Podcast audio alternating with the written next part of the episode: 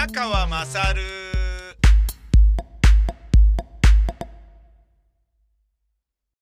いや、もう全然大丈夫です。お前の母ちゃん宮川まさるです。全然大丈夫ですよ。あの、全然大丈夫っていうのは、今、あ のですね、雨降っちゃったりしたにもかかわらず、えー、昨日ね、長距離、自分なりの長距離ツーリング、えー、まあ4月下旬の、えー、アトリエ公園、大塚 O2 ワイナリー、北園真昼口パクライブどけよの、えー、効果音の、えー、収録に、いろいろなところに行ったんですね。海とか山とか電車とか、えー、録音機材を持って。で、えー昨日はですね、まあ自分にしては、えー50代のライダーにしては、あのー50で免許を取って、最初の2年間は免停で乗れなかった、初心者ライダーにしては、えーちょっと距離のある、まあ往復、えー170キロぐらいですかね。180キロぐらいですかね。90キロ、片道90キロぐらいのですね、えーところまで、あの、いろいろ行ったんですよね。で、まあ、それなりに肉体はヘトヘトに疲れたんだけど、その逆にそのヘトヘト感が気持ちよかったので、今日も乗るぜっつって、バイクに乗って、この大塚レースサマースタジオの除菌や掃除や雑務をこなしに来たんですね。で、それが終わって、さあ今日は早めに帰るぞと。えー今日こそゆっくりしないと、最近ね、まるで休んでないので、ダメだよね、と。えーバイクで帰ったんですね。ですが、その、ここへ来る途中も雨を降られて、川ちゃんびしょびしょになり、で、帰りもね、ちょっと、あのー小雨がパラついてたりなんかして、えー、やだな、雨って、みたいな。ね。しかもね、あのー月決めで契約しているバイク駐輪場に行くまでの道が、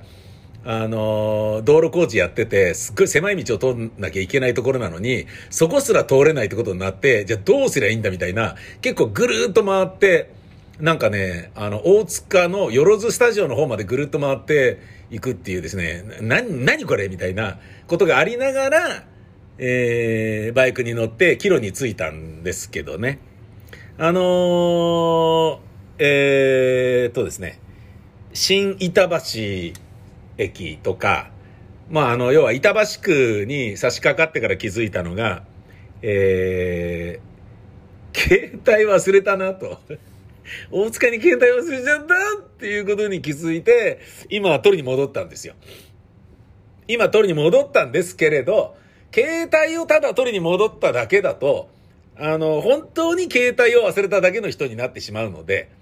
もう、いくらなんでもそれはちょっと、なんか俺のプライドが許さなかったわけですよ。ね。マルチタスクを得意とするみたいなね。まあ、それ、それ自慢するのもどうかと思うし、本当に得意かどうかも定かではないし、わかんないんだけど、あの、要は、ガソリンをね、そんな無駄に捨てるなんていうことを、このね、えー地球温暖化をね、考えなければいけない中で、どうなんだっていうお話ですよね。あのーだから、忘れたから取りに来たわけじゃないと。今こうして、ここで、あのーお前の感じは宮川勝を録音するために戻ってきたんだ、私はと。いや、それだけじゃございません。ね。昼飯を食い忘れていたので、通りでお腹が減ってたなということで、セブンでパンとかサラダとか買って、アイスコーヒーとか買って、ここで食べましたと。ね。えーそれをするために戻ってきた。あ、ご飯食べてないじゃん。ね。だけど、レストランって、リストランテにご飯を食べに行くとか、ね。あの、スペインバルとかにご飯を食べに行くとかいうのは、やっぱ、いくら解除になったからとはいえ、ね。あの、良くないことなんじゃないですか宮川さん。ということで、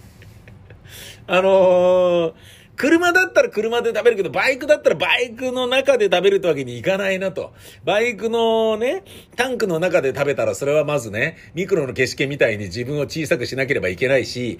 タンクの中で食べたらすっごいガソリンの匂いがいっぱいで、全然美味しくねえだろうっていうのもあるし、体がね、いくらミクロの景色的に小さくなれたとしても、ガソリンの中に、チャポンチャポン浮かびながらご飯を食べたら、それはおかしいだろうということで、バイクの中で食べるっていうのは諦めました。車の中でだったら食べられるけど、バイクの中では食べられない。じゃあどうする？ということは、大塚に戻る。それしかないよね。それしかないよね。それしかないよね。頭悪いよ。頭悪いよ。忘れ物したからって戻ってきたけど、無理やりご飯食べたりなんか、ポッドキャスト録音するために戻ってきたんですみたいな大義名分のために喋ってるよ。頭悪いよ。悲しいよ。もうね、バイクで帰る準備するのって結構ね、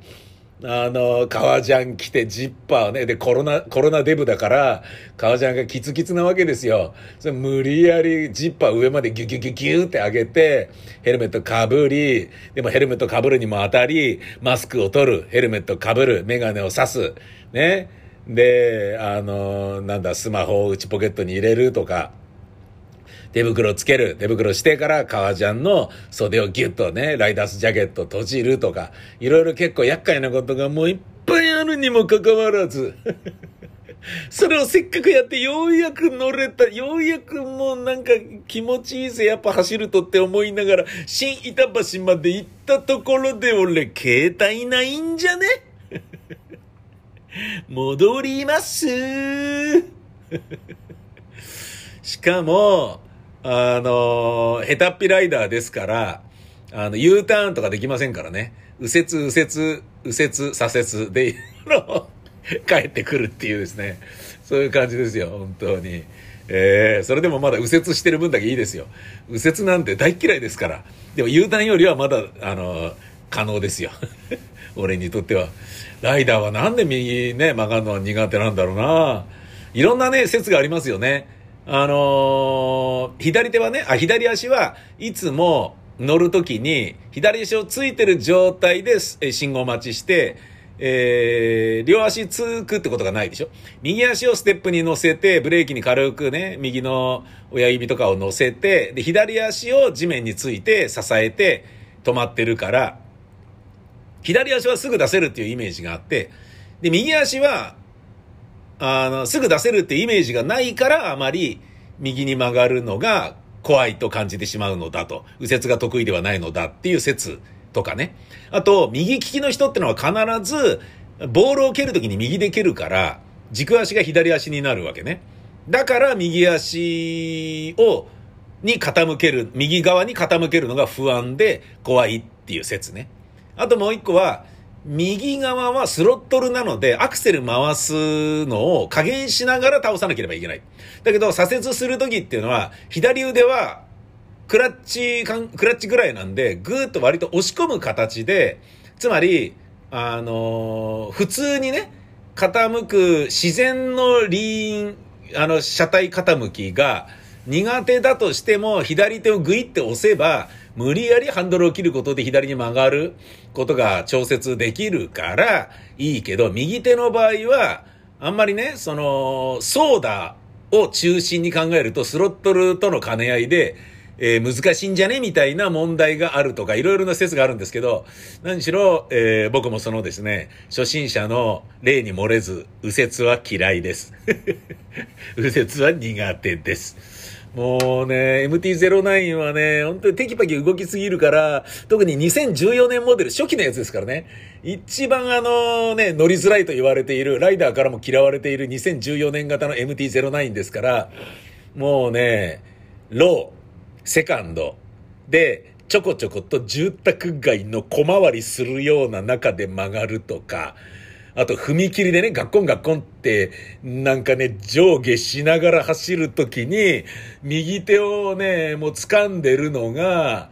あの、まあ、ハンドルに体重乗せなくても右手掴んでるだけでスロットルが動くわけですよ。ボンボンボンボンって弾むから、踏切の上とかだとね。それによってスロットル回したり戻したり、回って戻してみたいな感じになるから、もうね、踏切のガタンガタンって揺れる中でゆっくり走るのとか、ものすごい神経を要するし、もうそれの中でエンストでもしちゃったらもう、踏切、線路の上でエンストなんてもあってはならないもう、ことだからもうすげえ緊緊張するしみたいな。しかも踏切はね、止まってる直前で止まる時に大抵が森土になってるから坂道発進で怖いしみたいな。そういうのの中でもう、キーみたいな。そんな中で、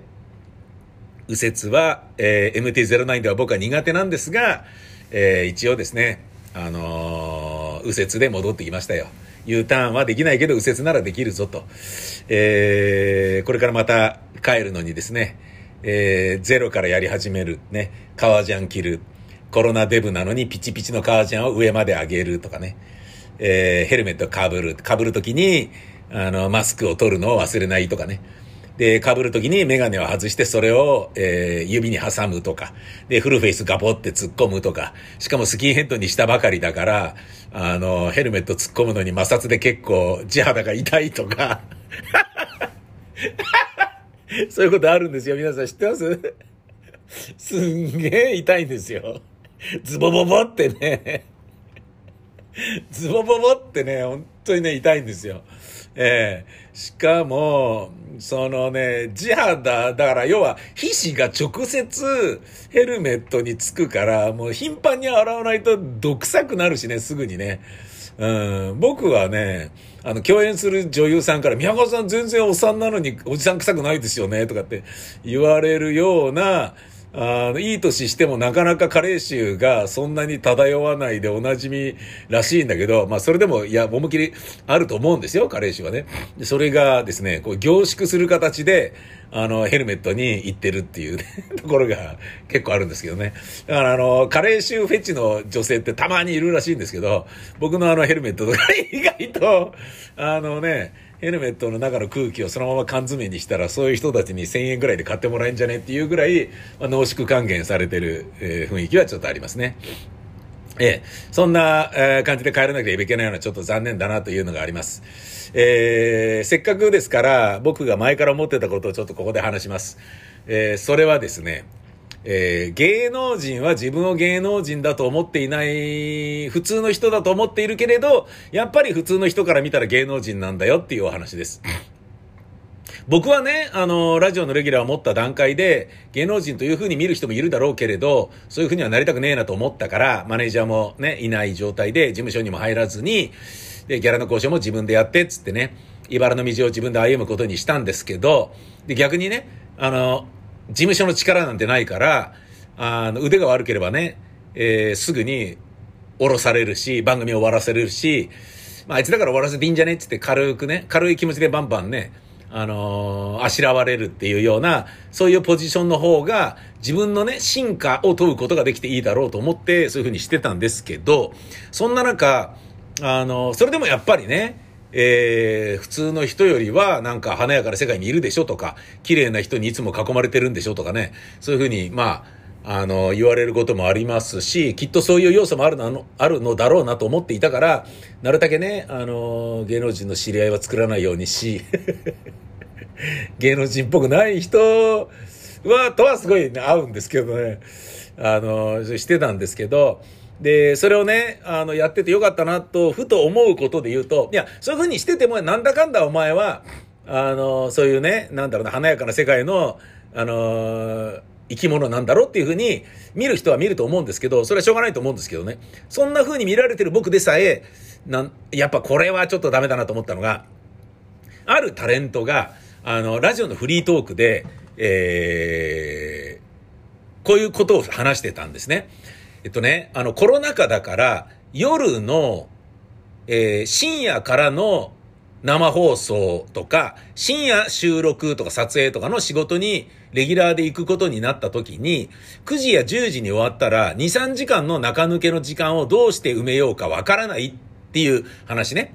で、前は飲み屋に行ったりとか、カラオケ、なんか、なんだろうな、漫画喫茶行ってとか、なんか、どっかしらね、あの、マネージャーと飯食いに行ってとか飲み屋で仕事だから酒は飲まないけど、そこで飯食って時間潰すとかおしゃべりするとか、そういうことができたんだけど、コロナ禍だから夜の10時とかは店がやってないからどこでも時間が潰せないと。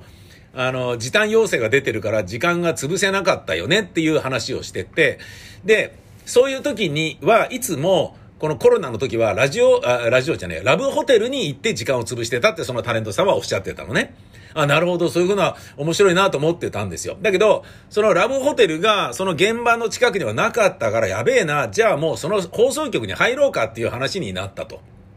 だけど、その放送局に入っていったら、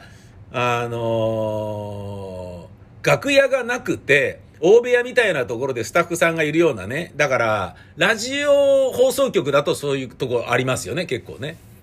で、スタジオが空いてなければ、例えば12時半入りって言われてたら、12時半にはスタジオが入れるだろうけど、それまでは入れないから、タコ部屋で、えディレクターたちはテーブル囲んで、え、打ち合わせをしてたり、でもそのテーブルは、隣のテーブルで別のスタッフがまた打ち合わせをしてたり、え、フリーのディレクターが曲のね、タイミング取ってたりとかっていうようなことをみんながやってる、そういう制作っていう場所だよね。ラジオの場合は。で、そこならいけるけど、みたいなことになると、そこだとタレントで有名人だから、スタッフに会っちゃうかもしれないと。で、スタッフに会っちゃったら、あ、おはようございます。入り早いですね。ってなっちゃうと、それはもう、その、仕事の打ち合わせがそこで始まっちゃってるに等しいから、絶対会いたくないんだ、絶対会いたくないんだっていう話をされてたのね。で、それをね、まあ面白おかしく話してるから、伝わりはするんですよ。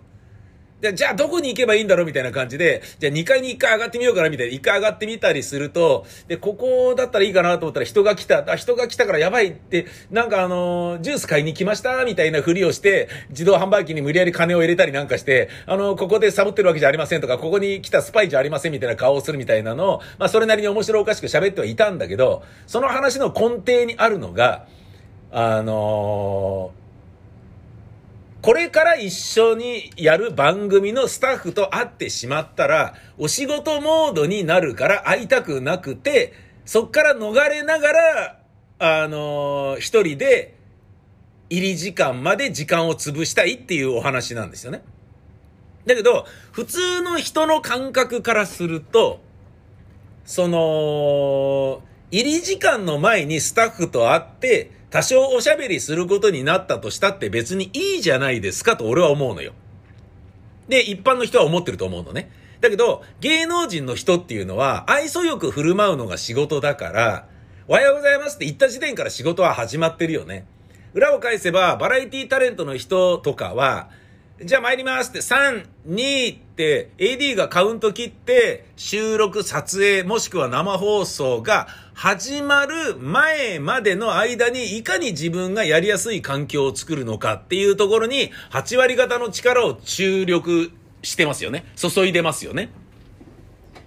で、そこで、スタッフと仲良くなって、そこそこ笑かして、あ、いいっすね、それ楽しみそう、楽しみですね、って、ぜひかましちゃってくださいよ、とか、MC のね、あの人がちょっとね、えー、って驚く顔が今から見物だな、とか、そんなような打ち合わせがあるから、堂々といけるわけじゃないですか。で、約束通りにスタッフがゲラゲラ笑ってくれるから、やりやすくなるっていうね。